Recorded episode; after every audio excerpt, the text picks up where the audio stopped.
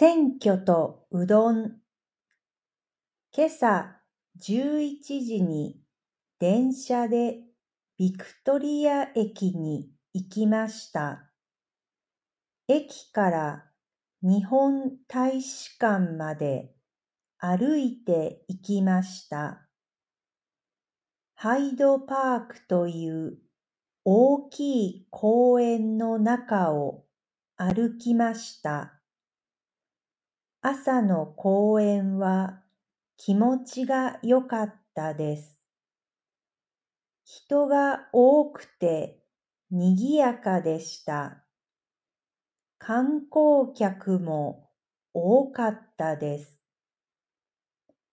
大使館の入り口で ID とカバンを見せました。それから選挙の投票をしました。投票の後、うどん屋で昼ごはんを食べました。